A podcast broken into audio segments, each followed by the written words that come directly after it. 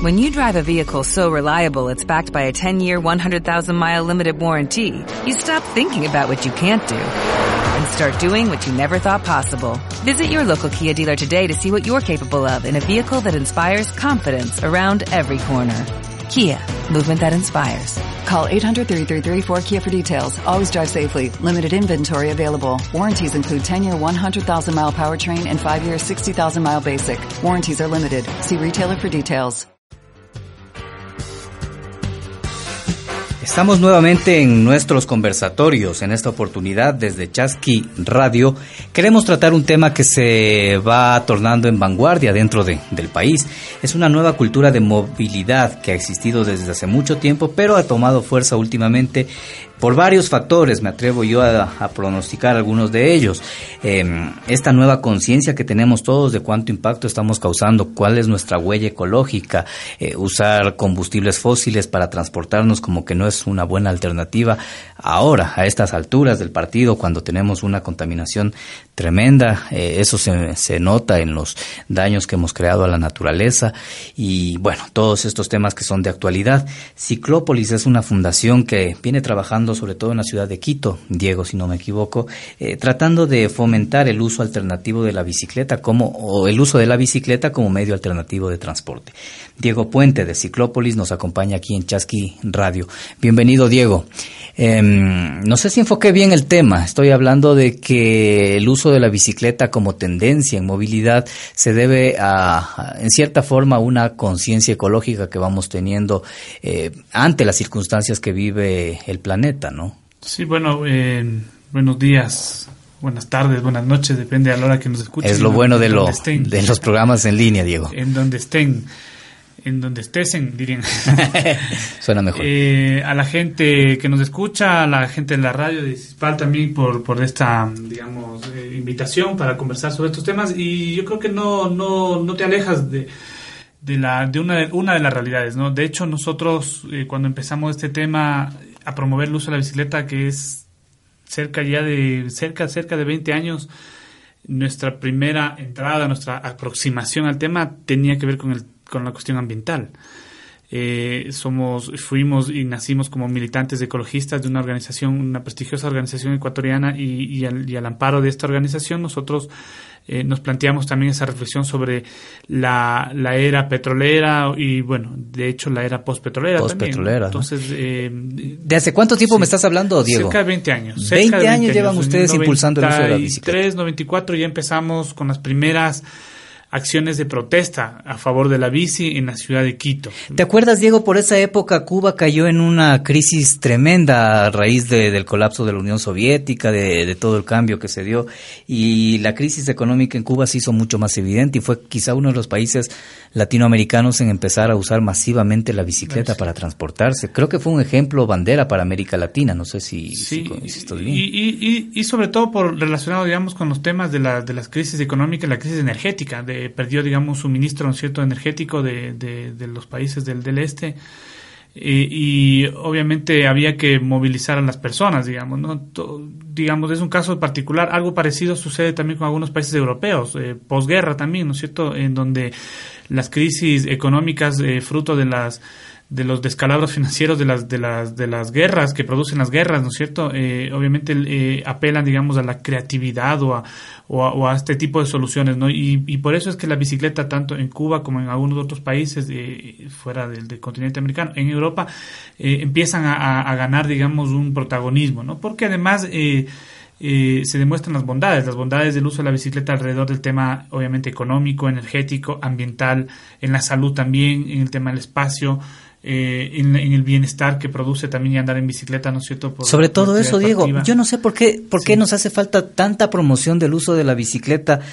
Eh, si, si cuando somos niños, 5, 6, 7, hasta los 11 años, lo que más pedimos a nuestros padres, recordemos, y lo que nos piden ahora nuestros hijos es bicicleta. Ese es el gran regalo que quieren los niños de, pequeños, la bicicleta. Cuando dejamos de ser adolescentes y entramos a la universidad, queremos un carro, porque además la ciudad, la sociedad también te ha ido vendiendo, ¿no es cierto?, la idea de que el progreso está asociado a cuánto, a cuanto más rápido te muevas o cuanto más petróleo quemes o cuanto más plata tienes y eventualmente el uso del carro, por poseer un vehículo es un símbolo de estatus. Entonces la gente ha atendido, digamos, a, sí, bueno, cuando era niño la bicicleta, pero es como que la escala natural de crecimiento es el, auto de, éxito, de progreso, etcétera, ¿no?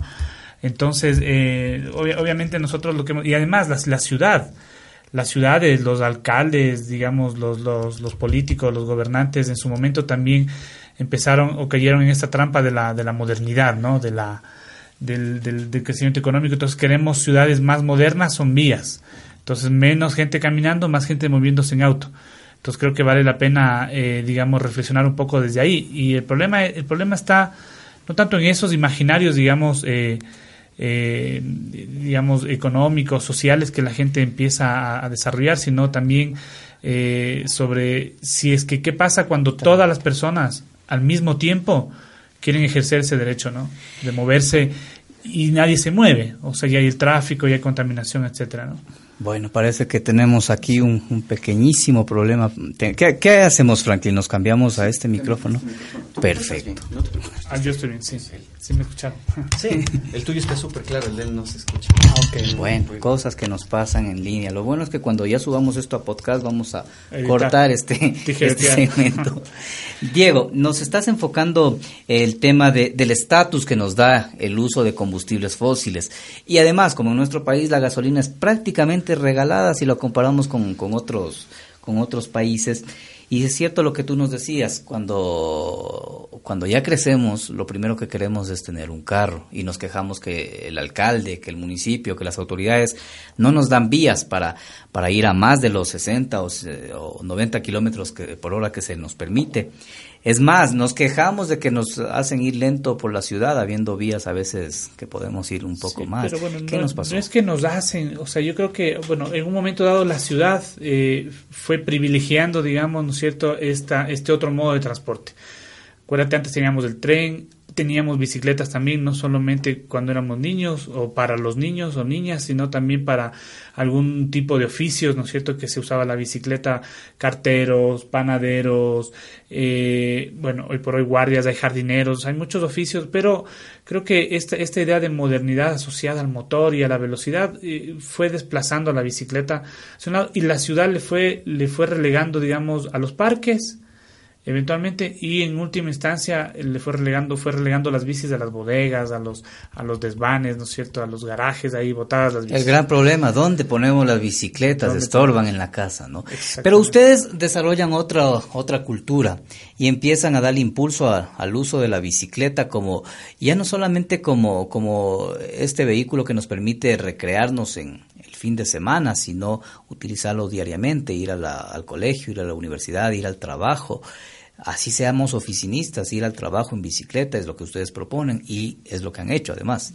y, partiendo de, la reflexión ambiental justamente, no, eh, también nos, nos, empezamos a preguntar, bueno, ¿por qué, por qué la gente tiene que eh, obligadamente, digamos, desplazarse grandes distancias para satisfacer sus necesidades? Aquí viene una de las primeras cosas que reflexionamos en su momento es por qué las cosas no son más cerca, que nos permitan usar otros modos de transporte, como caminar, por ejemplo, o en bus, pero que no sean dos o tres horas en el bus, como a mucha gente le pasa hoy por hoy.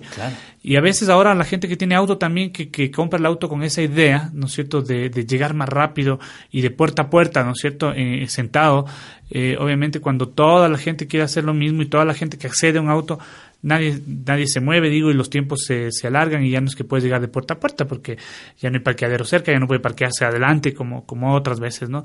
Entonces, sí nos invita a pensar también como la, la ciudad, cómo se está diseñando, cómo se está planificando, por qué no crear cercanía, por qué no acercar los servicios a la gente por un lado, ¿no? Por otro lado, entonces, ¿y quién ha dicho que solamente eh, quemando petróleo se puede movilizar? Entonces, te decía que se puede caminar o también se puede ver, eh, digamos, la posibilidad de usar bicicleta para estas distancias de hasta unos 10 kilómetros que perfectamente se pueden hacer. Para eso hay garantías. Tú, tú me dices, ¿por qué tenemos que promover la bicicleta si tiene tantos beneficios? Pasa que en un momento dado, la ciudad eh, ha privilegiado otros medios de transporte, entonces ha dejado de lado y quienes quieren usar bicicleta o a quienes les toca, por a veces por temas de economía la gente no, no puede pagar bus todos los días o menos tener un vehículo, un carro, entonces quiere usar la bicicleta y, y las condiciones no son necesariamente las mejores, porque no hay la seguridad, no hay las garantías, no hay el respeto, eh, no hay como el entendimiento de que una persona que anda en bici eventualmente puede ser considerada como un auto menos y esto es beneficio para todos, para todas las personas. Entonces ha, ha, ha habido eh, la necesidad de promover de esa manera la bicicleta y nosotros empezamos esto hace, te digo, casi 20 años con este eh, tema ambiental primero ¿no? como bandera, pero después nos fuimos dando cuenta que hay un tema relacionado a, al, al, uso del, al uso del espacio público. ¿Para quién es el espacio? El espacio es común, es público, es de todos. Es de todos, claro. Y, pero hay quienes usan más porque necesitan más espacio, porque tienen un carro o dos o tres. Entonces, y hay una inequidad también en el uso. Hay veces en los que veredas, por ejemplo, se, se, se, hacen rampas para que los carros se puedan parquear, o se acortan las veredas para hacer más grandes los carriles de los carros. Entonces también vemos que se, se genera una suerte de inequidad al rato de distribuir, usar, invertir, planificar en este espacio público que es de todos. Ya vamos a hablar de Ajá. eso, Diego. Solo quisiera adelantar que en esta inequidad del uso del espacio público, quienes más perdemos somos los peatones, los peatones, y peatones somos todos porque así si así tenga el carro más más lujoso algún momento tendré que dejarlo y, y caminar y, y, sentir los problemas que, que, pasan, ¿no? Que se parquean, lo que tú nos mencionabas, que se parquean mal y todo lo demás.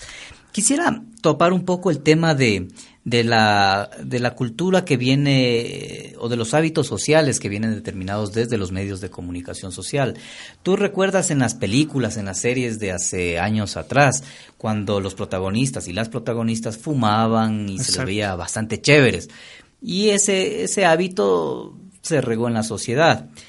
Cuando queremos hacer alguna campaña muchas veces decimos no hagas esto, haz esto, usa la bicicleta, no uses el carro y estos mensajes así muy directos como que son un poco, un poco que nos que generan resistencia, ¿no? Sí. Sería mejor que desde los medios de comunicación también se lo haga el tema de la bicicleta como un hecho cotidiano y no hay. Si tú ves todas las series de televisión que se crean en el país, ninguna tiene como protagonista alguien que se desplaza por su ciudad en bicicleta. Uh -huh. El protagonista aparece en un vehículo y eso es chévere, ¿no? Tener el, el, vehículo. O sea, los medios de comunicación, esta cultura de masas, ¿cuánto está apoyando para desarrollar nuevos hábitos en las personas? En este caso, el uso de la bicicleta como algo cotidiano. Yo, bueno, yo creo que no aún, pero ya algo se ve y, y, bueno, y antes de hablar un poco de lo positivo, o sea, sí, sí podríamos analizar, mira, había una propaganda había una, una valla publicitaria eh, frente a la Universidad Católica donde nosotros, nosotros, la gente con la que empezamos de movimiento hace a, estos años que te cuento, había una que decía, con lotería un Mercedes-Benz, sin lotería una bicicleta. Entonces se reforzaba desde, desde claro. esto, ¿no? Y esto pasaba en la televisión, obviamente. Entonces creo que hay, creo que no es el medio el medio de comunicación eh, en sí, digamos, el, el, que, el que decide estas cosas, porque hay, creo que hay una fuerza eh, de, de, mercado, de comercio detrás, quienes pautan la publicidad, quienes, la empresa privada que vende el auto o la empresa privada, digamos, que, que también vende la idea del, del, del petróleo, del, esto, esta, o, los que venden los muebles lujosos o las casas, siempre esto están reforzando, ¿no es cierto?, que el, el, completo del imaginario tiene que ser con el carro, no, no, no está la bici porque la bici eh, no era vista o estaba mal vista en un principio. Entonces yo creo que se fue reforzando justamente esa idea, ¿no? Hoy por hoy, ¿qué es lo que pasa? Más bien como como hemos tenido que hacer un gran esfuerzo para más o menos revertir esa situación y empezar a darle, yo ni siquiera digo elevar un estatus a la bicicleta, porque no se trata de, de, de, no se trata de elevar en términos económicos, en términos de progreso, ¿Ya? o no en términos de, de, clase social, sino en términos de, mentalidad. De, vanguardia, como tú dices, ¿no es cierto?, en términos de, de, conciencia ambiental, de, de, gente progresista. Ya no importa si eres rico o pobre, te mueves en bici, entonces eres, eres pilas, pues eres pilas porque estás ahorrándote plata, porque estás llegando rápido, porque es cool ahora andar en bicicleta, ¿no es cierto? Independientemente de la de tengas o no tengas plata, a, a, eso quiero llegar. Entonces, vemos que ya hay publicidad que están incorporando a la bicicleta, ¿no? todavía siguen habiendo publicidades ¿no? y, hay gente que lo hace, de hecho, que va en el carro y lleva la bici en el portabicis. Bueno, nosotros decimos, no está mal eso porque la bici está entrando poco a poco. No claro. le decimos a la gente, no tenga carro, tenga carro, pero úselo con conciencia, úselo racionalmente. Es un producto de uso moderado, digamos, no hay un libro de unos compañeros peatones que, que hablan sobre el autocentrismo y, sobre todo esta, la dependencia al, petróleo y al auto, ¿no? Entonces decimos, andar en bicicleta tiene estos otros valores y vemos que eh, igual, aunque falta mucho, ya hay unas primeras luces de de que eh, se está incorporando la bicicleta como un elemento más parte de una calidad de vida, ¿no? que ya no se mide necesariamente en términos de cuánta plata tengo, cuánta plata no tengo, sino eh, qué valores son los que están alrededor de mi ejercicio cotidiano, ciudadano, independientemente de que de, dónde trabaje o que estudie. ¿no? Eh, hay una deuda, por supuesto, también eh, yo creo que ya en, en, los medios de comunicación a nivel eh, eh, informativo, ¿no es cierto? Yo creo que es, es importante eh, no responder solamente a las agendas comerciales, como te digo, ¿no es cierto?, de, de la pauta, sino también a la agenda social. Hay la necesidad de discutir los temas de la ciudad desde el tráfico, la calidad del aire, los accidentes, el mismo tema del espacio público y, bueno, cómo no generar posibilidades y espacios para que de opinión, de información, de investigación para reforzar estos estos valores que te digo que van más allá de la de, la pauta comercial, ¿no?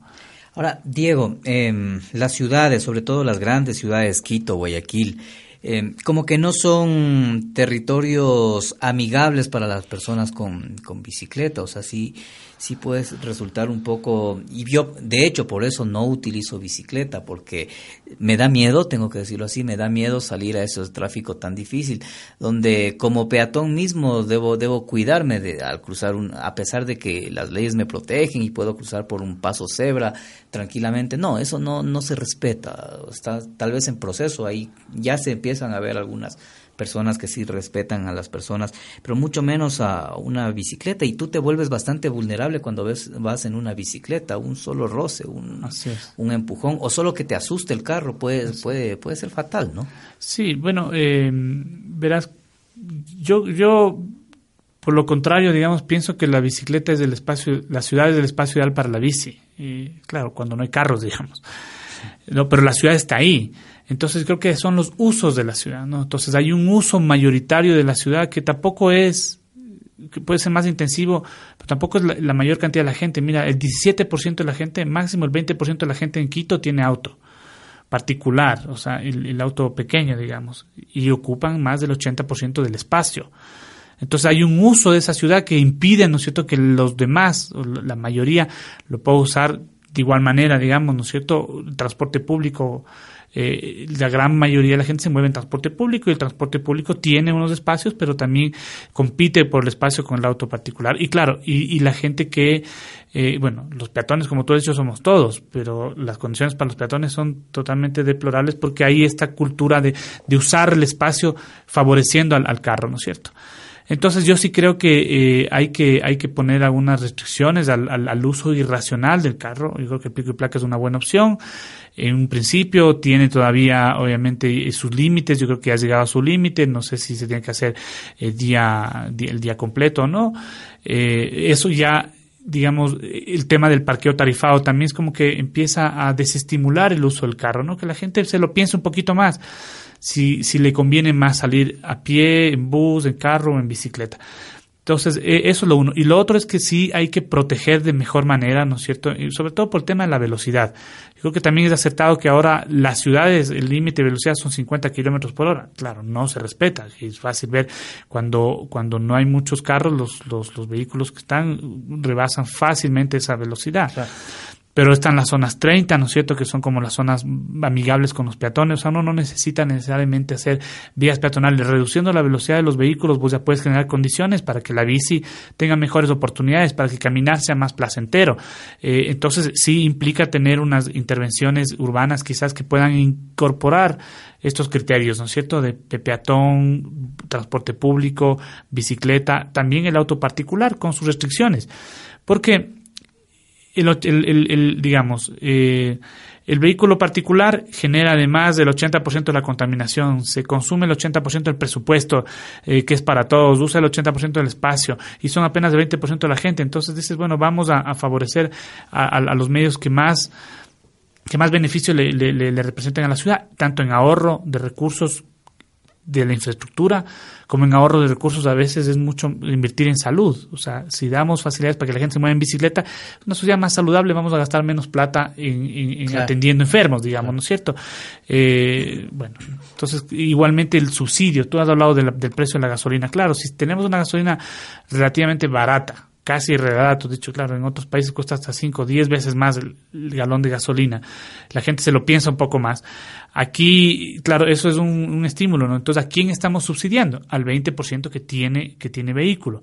Entonces ese subsidio se puede canalizar quizás a una mayoría, se puede, ¿por qué no subsidiar bicicletas, por ejemplo? El problema es que es político ¿Por qué no? O sea, sube gasolina y cae el gobierno, eh, cualquiera que sea el gobierno. entonces decimos nosotros, bueno, entonces no le quite subsidio a la gasolina, pero un subsidio similar necesitaríamos del 70% de la población bueno, se subsidia el diésel también, que es transporte colectivo, digamos, en principio, ¿no es cierto? Pero digamos, bueno, entonces, un, un, porcentaje de ese subsidio que pueda ir también, por ejemplo, para, para subsidiar sistemas de transporte no motorizado, alternativos, eh, sostenibles, como se quiera llamar. Invertir en, el diseño en las ciudades también es importante, acercar los servicios a la gente para evitar que la gente tenga que desplazarse tanto, tanto, tantas distancias, tanto tiempo. Eso va contribuyendo, ¿no? Poco a poco. Y bueno, lo que hemos hecho nosotros el ciclopaseo de Quito creo que es una, si bien es una actividad recreativa el domingo de familia, ha sido como el laboratorio ciudadano que ha permitido generar esta conciencia del uso de la bici, esta esta a partir del ciclo paseo luego ya se disparó a la ciudad, ¿no? Exactamente. fue la diversión del ciclo paseo que luego se la, se la asumió como, como que debo ir en bicicleta a otras partes porque se nota que, hay cambio. Y que se puede y que no, es tan, no ha sido tan difícil y que las cuestas, porque hay otros factores en las cuestas. Bueno, la infraestructura sí, pero tanta, tanta acogida ha tenido que hay, y hay más grupos, ¿no es cierto?, también promoviendo la bicicleta y a la gente que sale al ciclopaseo y que conduce un vehículo cuando regresan a su vida cotidiana, digamos, a manejar un carro, seguramente ya tiene otra actitud. Entonces sí se notan cambios también, ¿no? También ha habido, obviamente, problemas, ha habido accidentes que han sido dolorosos y que han llamado la atención de, de las autoridades, de los medios, de, los mismos colectivos. Eh, y por eso no estamos, o sea, demuestra de que las cosas todavía no, no son como quisiéramos. Y las reformas o las mejoras en infraestructura que se han hecho, sobre todo en ciudades como Quito, Quito, Guayaquil, donde ya tenemos ciclovías, donde pueden prestarte una bicicleta a cambio de, un, de una afiliación anual. ¿Cómo ha contribuido eso? ¿Cómo evalúan ustedes desde su labor de ciclópolis? Sí, bueno, nosotros bueno, nosotros eh, no nos inventamos el ciclopaseo porque eso ya existía en ciudades colombianas, principalmente lo copiamos, lo adaptamos, lo generamos aquí y fue pretexto, ¿no? Nosotros siempre tuvimos la idea de, de, de, hablar de la bici como medio de transporte, como movilidad cotidiana. Y lo del domingo fue un pretexto, fue un renunciamiento ideológico en un principio de, de decir, bueno, ya no vamos a estar protestando, exigiendo, ni siquiera ciclovías exigíamos, sino respeto por las calles de todos, decíamos, ¿no? Pero la estrategia quizás no era la adecuada porque salíamos a protestar en las calles. Cuando hicimos el domingo, entonces tuvimos más gente. Y ahora, claro, canalizando un poco esa, esa, esa, esa aceptación de la gente, eh, se, construyeron las ciclovías en los parques primero, seguían siendo recreativas, pero en el 2008 se dio ese salto y se construyó la ciclocu, esta ciclovía que ya pretende ser una, una, una, una ruta exclusiva para el uso de bicis de manera cotidiana, ya con fines no recreativos ni deportivos, sino cotidianos, transporte. ¿no? Transporte, eso, eh, al colegio, al trabajo, etcétera, ¿no? Y obviamente, eh, eh, igual había todavía un, un, uso marginal de las bicis porque no tenemos una red completa, no es que la red llega o las ciclovías llegan a las zonas donde vive la gente mayormente, en el norte, en el sur, está un poco en el hipercentro, bueno, hay, lo mismo que pasa con el transporte público. Exactamente. Entonces había que conectarlas más, pero bueno, estamos en ese camino, ¿no? Y pero sin duda contribuyeron porque la gente empezó ya a probar a, ver y empezamos a usar también la, los bus, los carriles exclusivos del bus. En la 6 de diciembre principalmente se ve muchísimas bicicletas y, bueno, y la conexión con el sur y todo eso hablando de Quito, ¿no? Eh, pero sin duda alguna también el nuevo hito es el, la bicicleta pública, lo que tú has dicho, ¿no? El sistema de bicicleta compartida, se llama bicicletas de municipio, que fue otra de las ideas que propusimos, pero obviamente ya por la envergadura, por la por el nivel de servicio, de operatividad que requiere, bueno, el municipio lo, lo, lo, implementó, me parece acertado definitivamente. Y esto nos, nos, está cambiando el panorama también de ahora a quienes vemos en las bicis. Antes veíamos, la mayoría eran conocidos, gente joven, universitaria, por lo general, ¿no? El, estándar de uso. Ahora es mucho más común ver a gente eh, oficinistas, ciudadanos, ciudadanos normales, digamos, no sé, de internados. Entonces, eso está contribuyendo de una manera importantísima a, a, cambiarle este estatus a la bici. Yo no digo a subirle el estatus económico, a cambiarle el estatus, a poner que la persona que está en esa bici es gente inteligente. Mira, para ir, si me voy a ir desde la Patria hasta la Colón, caminando 20 minutos más o menos, en bicicleta son 5 minutos. Eh, en el bus te puedes demorar 10 minutos, ¿no es cierto? En carro o el taxi te cuesta un dólar y medio, digamos, o dólar. Entonces la gente hace la valoración y, la bicicleta es lo más eficiente que existe para esas distancias, para esos movimientos, para esos desplazamientos colectivos. Ahora necesitamos generar más seguridad, más bicicletas, más conectividad eh, y necesitamos pensar no solamente en las bicis, sino en los peatones, necesitamos pensar también en mejorar la calidad de la movilidad para la gente que usa transporte público, necesitamos poner reglas más claras, digamos, y generar más respeto de los eh, de las personas que manejan vehículos particulares por las velocidades, por el espacio. O sea, no puede ser que quien tenga un carro piensa, ¿no es cierto?, que puede pasar por encima de cualquier persona, de cualquier espacio, eh, parquearse en los parques o en las veredas, etcétera, ¿no? Entonces, eh, creo que ha contribuido creo que ha destapado, digamos, una, una suerte de, de, movilización social. Ahora hay un accidente y fácilmente se autoconvocan 300, 500, mil ciclistas a protestar.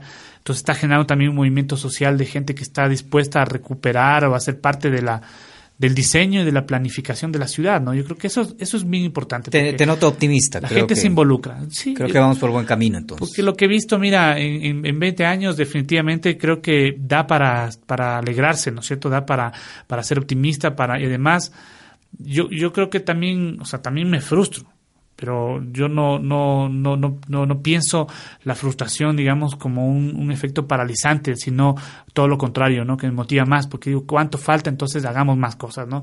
Y de ahí que salen las propuestas de, estamos enseñando a mujeres a montar bicicleta, a niños, y niñas también, eh, eh, el tema del trabajo en bici, mira, este jueves vamos a hacer, vamos a celebrar un año del trabajo en bici, todas las semanas hemos ido con, con gente de Cancillería, un promedio de entre 70 y 100 20 personas eh, todas las semanas durante un año.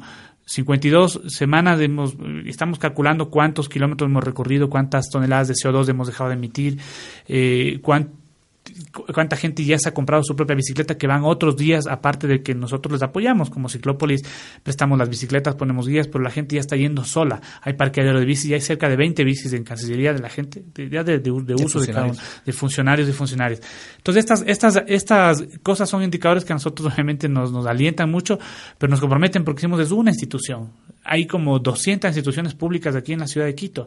Hay no sé miles de colegios eh, bueno eh, y hay 223 cantones en el país. Entonces, otra de nuestras de, nuestros proyectos emblemáticos de este año es Ciclopaseos del Ecuador. ¿Viste cómo el Ciclopaseo de Quito ha logrado destapar toda esta toda esta fiebre, esta nueva cultura, esta nueva cultura y Quito está a la vanguardia definitivamente en el país pero Quito, Guayaquil, Cuenca también están siguiendo un poco los pasos. Eh, nosotros mismos estamos haciendo ya ciclopaseos en Ibarra, eh, ya vamos haciendo siete meses y vamos a empezar a hacer cada 15 días. Porque además este en las ciudades pequeñas o, intermedias, yo usaba bicicleta, por ejemplo, cuando iba a Riobamba, Ambato, en esa, bueno, Ambato menos, pero, pero Riobamba sí, Ibarra igual, o sea, son ciudades planas, pequeñas, donde las distancias justifican el uso continuo de la bicicleta.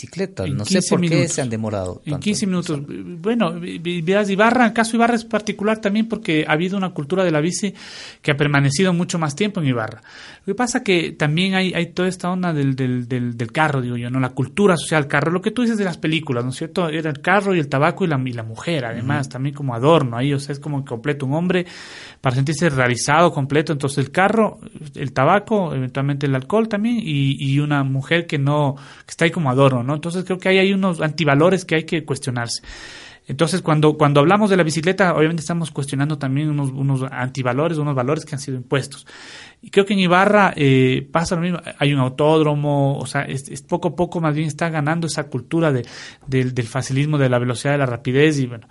Eh, pero hemos hecho el ciclopaseo, lo bueno es que no está tan, tan oculta la, la, de la bicicleta. Hay gente que está usando la bicicleta bastante allá y cuando hemos hecho los ciclopaseos han salido, tenemos cerca de 5.000, 8.000 usuarios cada, cada ciclopaseo. Ahora el alcalde ya hemos decidido juntamente hacerlo cada 15 días y ojalá en un año más podamos hacerlo cada semana. Y ya tiene un proyecto para hacer ciclovías. Entonces, mira, en, un, en siete meses de ciclopaseo en Ibarra ya estamos pensando en ciclovías. En Quito nos tomaron, nos tomamos dos años para hacer las ciclovías en los parques y nos tomamos cinco años para hacer la ciclovía eh, en la, en la calle. Y nos tomó eh, nueve años para hacer la bicicleta pública. Este año estamos cumpliendo diez años. Diez años de proceso tenemos de esto en Quito. Nosotros en Ibarra esperemos, esperemos que nos tome tres, cuatro años máximo para estar más o menos en, lo que estamos ahora. O menos, porque hay un desarrollo grande. De, porque además ya hemos aprendido todos los errores, todos los errores que hemos cometido. Nosotros ya nos vamos a cometer obviamente en estas ciudades. Entonces, Ibarra, que ya hemos hecho, Ambato, Santo Domingo, Zamora. Y tenemos por ahí eh, unas 10 ciudades más que están a la espera, digamos, están con intenciones de, de que podamos ir a desatar este proceso, ¿no? Y nosotros estamos muy muy encantados de poder ayudar y estamos trabajando con la AME, Asociación de Municipalidades del Ecuador, para justamente replicar esto. Estos son unas cuatro ciudades que te he mencionado, son como un piloto que vamos a hacer este año y el próximo año vamos a estar en capacidad de hacer unas 15, 20 ciudades simultáneamente porque eh, se merece el Ecuador, digo yo, todas las ciudades se merecen tener algo parecido, pensando en el, futuro, en el presente y en el futuro, el futuro de, la, del aire, del, del, ambiente, tú has dicho el tema del, del, ecologismo, eh, pero la calidad de vida, lo que hoy se llama buen vivir, ¿no? eso es parte del, del buen vivir definitivamente. Gracias por acompañarnos, contarnos estas cosas tan, tan interesantes. También nos rompiste un vaso. Bueno, en fin, ¿qué, ¿qué, se le puede hacer? Diego Puente de Ciclópolis, gracias por estar aquí en Chasqui Radio. Gracias a ustedes.